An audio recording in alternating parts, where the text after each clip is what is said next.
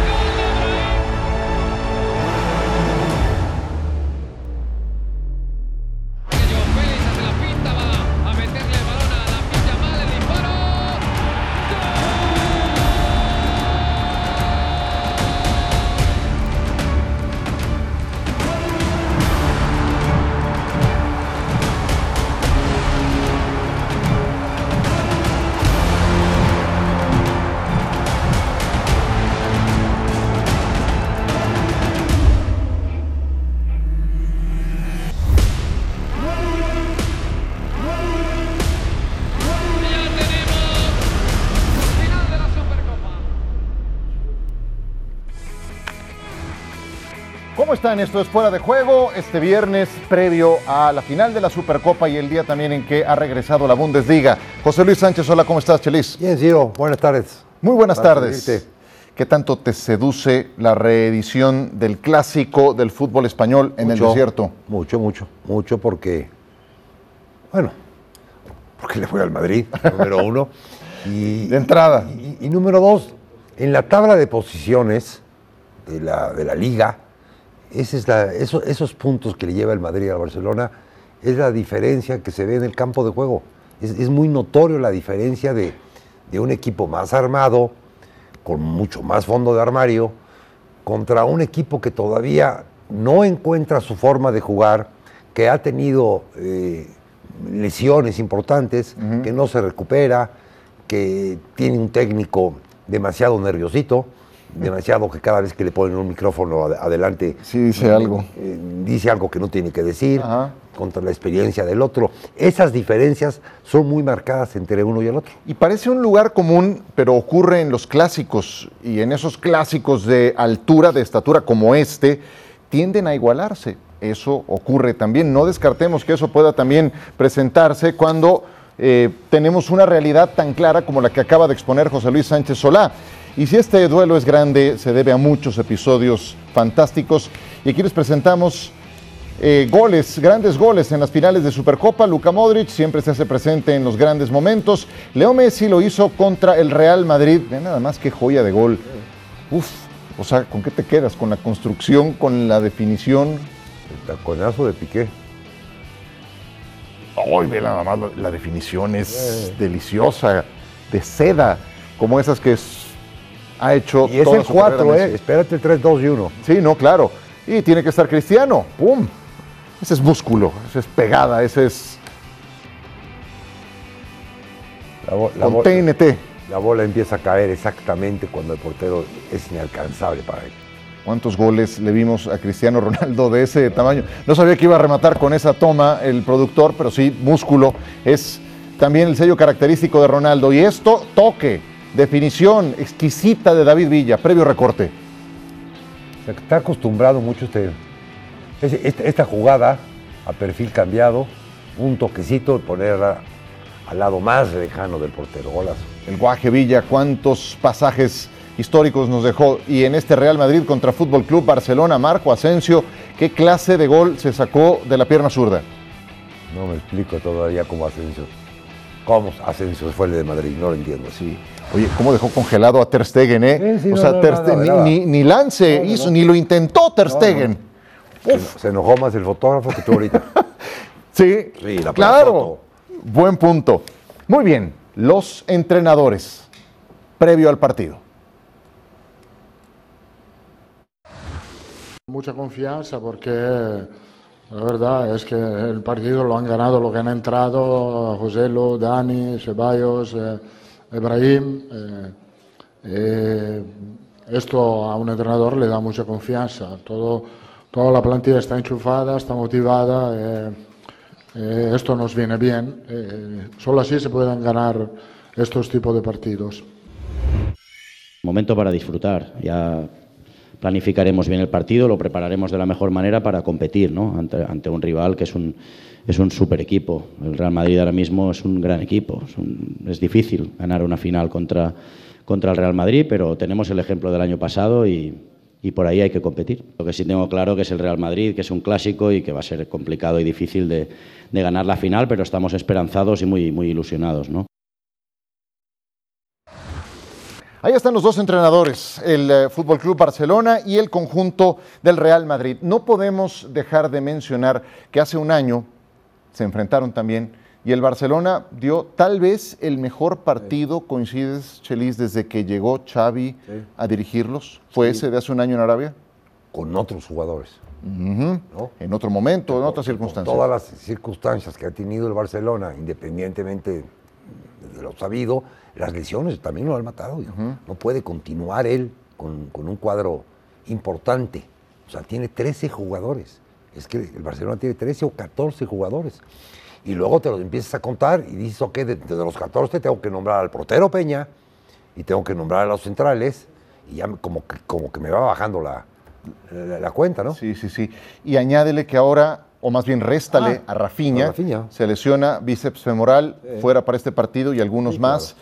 Em, recuperas, bueno, ya has recuperado algunas piezas. Pedri apunta a ser titular. Sí, jugó. jugó 30 minutos. ¿Qué te parecieron esos 30 minutos de Pedri? No, Pedri, Pedri con 30 minutos demuestra su calidad. Él y Gaby no, no necesitan, ya sabes, estos pasos de ir agarrando el ritmo y está to- to- todavía está tronco y todavía está, está duro.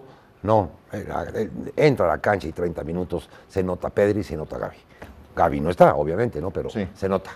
Decía Frenkie de Jong, espero que esto sea el clic. Frenkie de Jong fue distinguido como el mejor jugador de este partido, al tiempo que recuperamos algunos momentos. Eso lo reclamaban como una falta que no creo que eh, hubiera argumento al respecto. Christensen lo gana bien. Las dos asistencias son muy buenas del Barcelona, la definición de Robert Lewandowski. Pero a lo que voy es que Frenkie decía, espero que este sea el clic como lo fue la temporada pasada. Ya me dices otros jugadores, otras circunstancias. ¿No ves entonces la posibilidad de que aquí se alineen los planetas? ¿Están lejos de alinearse los planetas para el Barcelona? No, y, y cómo aprende, ¿no? Parece, parece que uno viene aquí a trabajar, y, pero verdaderamente lo menos que hace uno es trabajar, aprender. Se brinca en su discurso a Ancelotti, se brinca a Vinicius, se, se brinca a, a Valverde, se brinca a Modric, y le da todo el crédito a la gente que entró de la banca.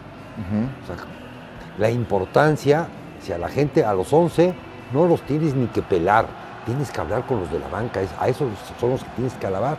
Y hoy le da todo el mérito a la gente de la banca.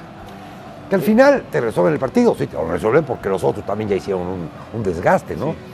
Y qué bueno que lo mencionas porque era una de las preguntas que traía preparada para hacerte. Uno de los jugadores que desde la banca ha tenido que picar piedra, que llegó muy oculto en el radar de las incorporaciones o de los regresos para esta campaña con el Real Madrid es Brahim Díaz, al tiempo que vemos el frente a frente en finales de la Supercopa, donde el Madrid tiene una clara ventaja en relación al Fútbol Club Barcelona, que ganó la más reciente.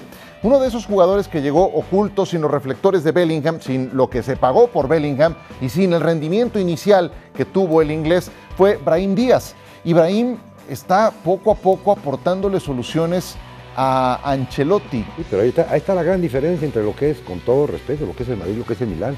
Y ya será importante del Milán. Y aquí llegó, pues vaya, ahí chiquitito, chiquitito, chiquitito. Sí, oculto en Pero desde la primera pelota que le dieron oportunidad, también por lesiones, también por una lesión de Bellingham cuando entra de titular, se le nota una calidad tremenda a este jugador. O sea, una calidad qué bárbaro, sí. que cabe perfectamente en el juego del Madrid. Ok, y entonces, ¿cómo, ¿cómo que cabe en el juego del Madrid? ¿Cómo es que va encontrando un lugar en el Madrid? ¿Te lo imaginas como titular? ¿Te lo imaginas como un revulsivo? ¿Qué, papel un, lo, lo- un revulsivo lo listo para iniciar por, por cualquier problema que tenga el Madrid en cuanto a lesiones, puede iniciar en muchas posiciones, porque el Madrid necesita gente explosiva, gente con, con este enfrentamiento, gente con este descaro, más allá del juego de conjunto. El Madrid se ha distinguido en los últimos cuatro años por tener grandes indi- individualidades, Claro. un equipo compacto atrás y Vinicius, y agárrense, Vinicius y Benzema, y agárrense todos y somos campeones de Europa. Y entonces, Y que un jugador de esos, atrás, que lo tenga sentado en la banca y que sabes que en cualquier momento que lo metas te va te va a resolver porque te resuelve. Sí, vaya, lo, lo pregunto porque los puestos adelante No, están muy complicados, pero no pueden jugar los 90 minutos de todos los partidos. El Madrid trae un desgaste eh, superior al del Barcelona, un partido mucho más exigente contra el Atlético de Madrid del que tuvo el Barcelona contra los Asuna, aunque tuvo un día menos de descanso. Eh, ¿Eso te parece un factor a considerar o no? No, ¿Para nada? no, no. Yo te digo que el futbolista profesional se alimenta, descansa, eh, hace sus ejercicios para, para recuperarse, vuelve a comer y vuelve a descansar. O sea, no, no, no, no, no están pensando en el súper, ni en la compra, ni, ni en la visita, ni del museo, ni en la pirámide. Claro, sí, no, pues no, eh, perfecto. A ver, hablabas de los eh, suplentes que ponderó eh, Ancelotti en esa eh, declaración que les presentamos. Alguien que ha tenido un papel protagónico, estelar, es Jude Bellingham. Bellingham, 17 goles en la actual temporada, pero no marca desde el 17 de diciembre. ¿Te preocupa eso? No, ¿No? porque ya marcó. Y entonces un jugador que marca es de rachas y, y- y- y en este momento hace más trabajo de overall porque lo persiguen, porque lo siguen, porque tiene marca y los demás lo aprovechan. Sin estos goles, créeme lo que no lo pelarían mucho los rivales. Y hoy lo- le hacen mucho, mucho caso. Y eso, es- eso es importante, está, está cosechando sin goles porque no lo trajeron de goleador, lo trajeron de acompañante y, y detonado por goleador por la manera en que se mueve. El otro día, el otro día había el hermano, el hermano con el número 20 en algún equipo chico. Este, muy parecido físicamente, pero muy Sí. lejos. Sí, no, el- la cuota de calidad es altísima y eso, y yo no, a mí lo que me sacude la cabeza es que y, y apenas tiene 20 años Sí, de edad, o sea, no, pero- el techo que puede alcanzar. Pero, pero actúa como, mi- como mi abuelito. O sea, y sí me puede dar un consejo ese muchacho. Sí, un tipo muy maduro, eh, raro para su edad. Ahora, este, esto es la última pregunta que te iba a hacer, pero creo que de aquí podemos bordar eh, mucho más. ¿Quién necesita más de este triunfo? Porque estarás de acuerdo, Chelis, No, que, está, que está la Champions, que está la Liga, son los dos grandes trofeos, está la Copa del Rey en un tercer plano. Este está en un cuarto, quinto No, plano. pero el, los- gran- el gran problema de los que, trofeos. que, si el, que- que si Madrid se hubiera enfrentado al Barcelona, ah, podría ser un torneo más. O, Atlético, o el Atlético al mismo Barcelona. o sea, el que sea Madrid-Barcelona le, le- da un recontraplus. Le, da un plus. Ajá. Hombre, no es Champions, deja de ser no es la. Liga, pero es, el- es el clásico español es- o el clásico de la segunda mejor liga del mundo. Sí. Pero no deja de ser el trofeo menos importante de los que disputas. Sí, pero es contra tu rival, ese es el gran problema. Yo- tú, tú decías al principio del programa, en los clásicos empareja todo. Sí, por supuesto. Y, co- y como te digo que no. Eh, No, es que es una realidad. claro, sí, pasa en todos No, lados, ¿eh? en Eh, todos lados. Parece, ¿no? parece lugar común, pero pasa siempre. Y entonces, ¿quién lo necesita más? El Barcelona. El Barcelona. Sí, el Barcelona le urge este, este por, por todos los motivos. Que quizá el Madrid no tenga cinco o seis motivos tan importantes como el Barcelona. ¿Cuáles serían los principales de esos motivos? Hombre, el, el comercial. Comercial. El comercial. Hombre, Fíjate, es el, es el último en el que hubiera pensado. no, el comercial porque el, el- el Barcelona necesita hacerse de recursos. Y qué mejor, qué mejor manera de irte a vender con un trofeo en la mano. Pero no es mejor, no es más importante el, el futbolístico ese que no termina por encontrar ese clic del que hablábamos. Un partido no te, no te lo va a dar. Pero se los dio el año pasado, Chelis. Hombre, venían más embalados el año pasado que este y te vuelvo a insistir, con otras calidades. Y esas calidades no las tiene ahorita. No, el Barcelona, el Barcelona va a sufrir en la liga. Pero por supuesto que va a sufrir en la liga. Y, y sabes, sí, sí estoy de acuerdo contigo en que es más importante para el Barcelona, pero eh, yo, yo pongo sobre la mesa el escenario de derrota del Barcelona y el escenario de derrota del Real Madrid, y sí me parece más pesado el escenario de derrota del Barcelona. Yo sé que son Pero, los pero, campeones. pero, pero súmale. ¿Por qué? ¿Por qué? Por Por, la derrota y por la derrota, porque traen siete puntos menos en la liga que el Real Madrid, porque traen una crisis de, fu- de- de situación Porque de juego. psico- Psicológicamente, la declaración que va a dar este, Ah, Xavi bueno, también. los va a acabar de matar. Bueno, sí, esa. No vaya. No, y Ancelotti te va a decir, adelante. un partido más, el equipo está bien. Vamos de líderes, el- tenemos vamos de líderes, puntos. el equipo rival hizo un buen partido, los felicito. Sale, a lo que viene, a lo que viene. El tono, el tono. Y este señor, Eso es muy bueno. híjole, eh, eso, eso, eso, eso mata a los equipos. Qué bien lo dijiste al principio, siempre se aprende, se aprende algo, siempre, siempre en esto, no. porque no había pensado precisamente en esa gestión de crisis, que no hay otro mejor que Ancelotti para hacerlo. Y entonces, teniendo el crédito que conserva, le acaban de renovar el contrato, etcétera, etcétera, va a enfrentar al Atlético de Madrid después en la Copa, pero sí, creo que tendría ponle mejor mantequilla de al, al segundo hotkey. ¿Ya me entiendes? Ponle mantequilla. No, le pones mantequilla. El al primero y al segundo. Cuando levantas para poner el... Ya no está la mantequilla. Se fue, sí, por el calor. Se deshace, ¿no?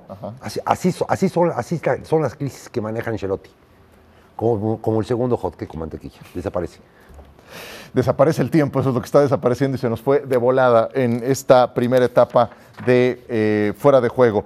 Y de esta forma el partido lo tendremos por esta misma plataforma, por la pantalla de ESPN Plus, de ESPN Deportes, Real Madrid contra Fútbol Club Barcelona. Haces más, logras más. Es presentado por The Home Depot.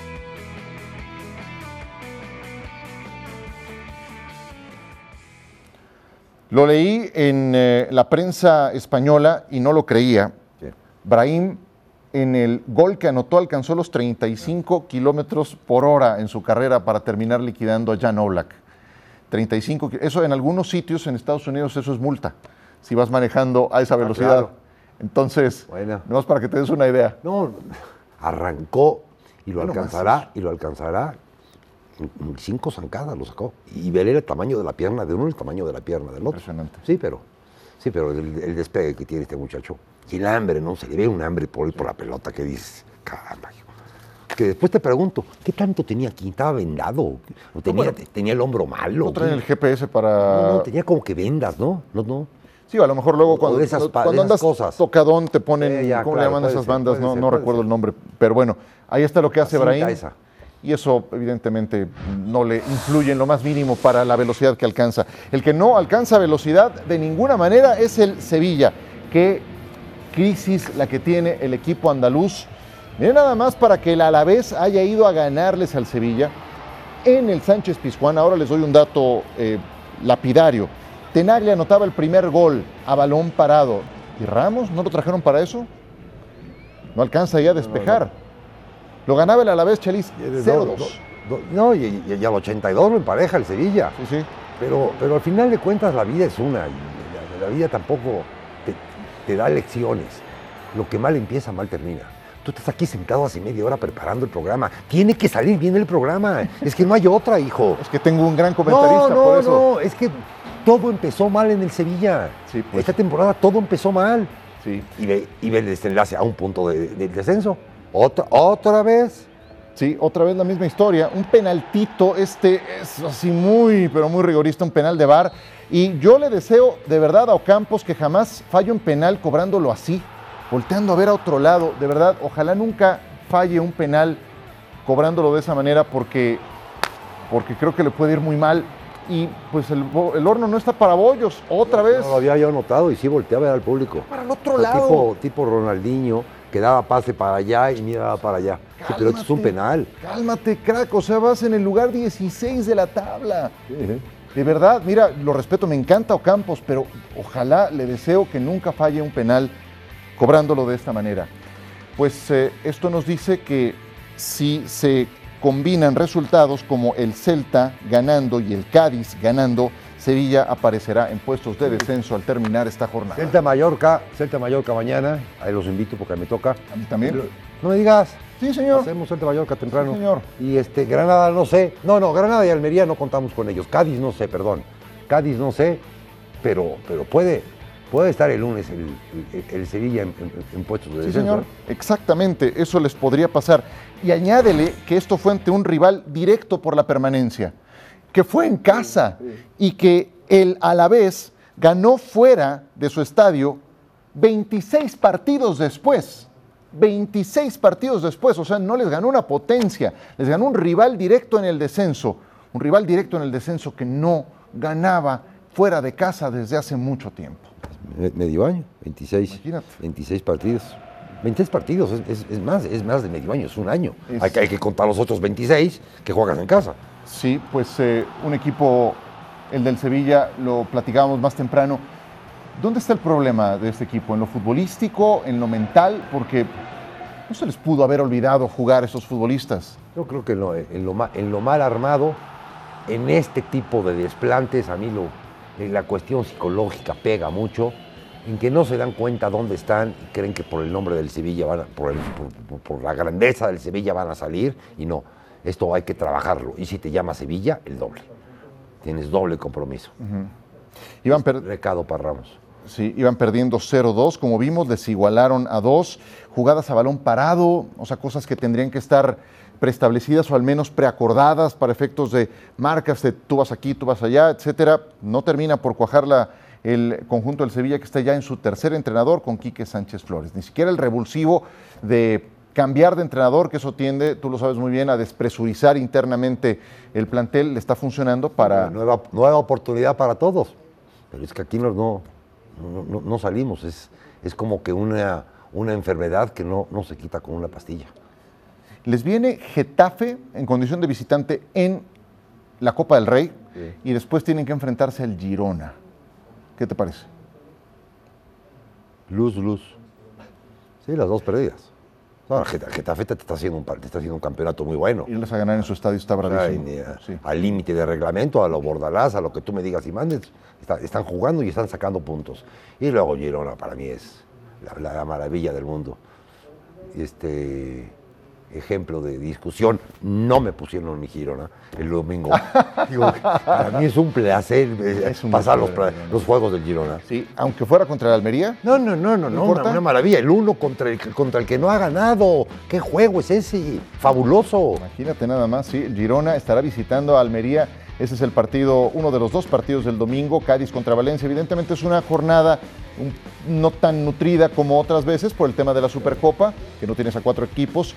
El Mallorca contra Celta, ahí estaremos Chelis y su servidor. Y desde luego Athletic de Bilbao contra la Real Sociedad, un derby bravísimo que desde luego acapara Está- están bien los de Valverde, están bien los de Valverde y Real Sociedad está haciendo buen fútbol, pero de tiempo atrás. Claro, Taque Cubo es siempre un motivo para ver a la Real Sociedad y fue figura en el partido de la primera vuelta.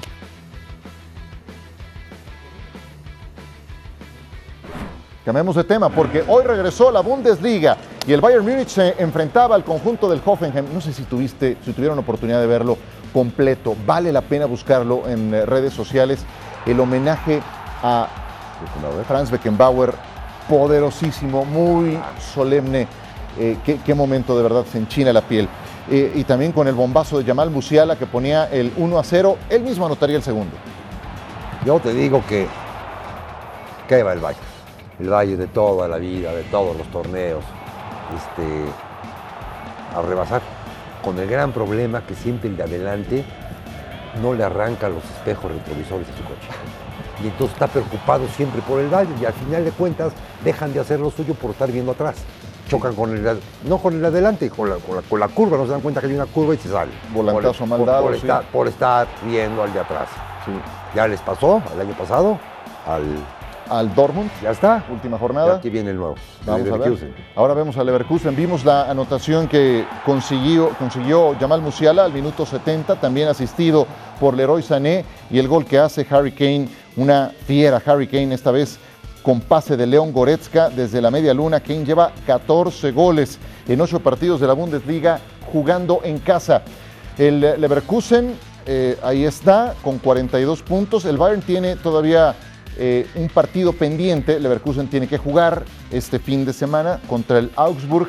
Pero lo que dices, pues ya lo tienes en el retrovisor. Ahí viene, ahí viene el gigante. Ahí viene. sacaba el- la comparación del valor de plantilla.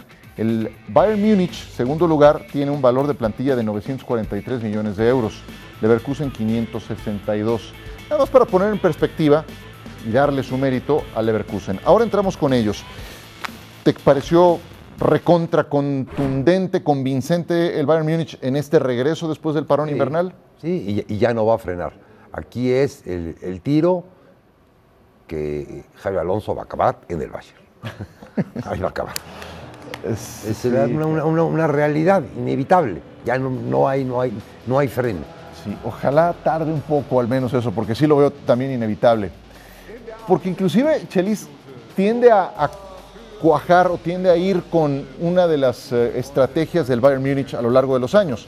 No nada más me hago fuerte yo, debilito a mis competidores, tomando una perla de acá, una perla de allá y otra perla de acá.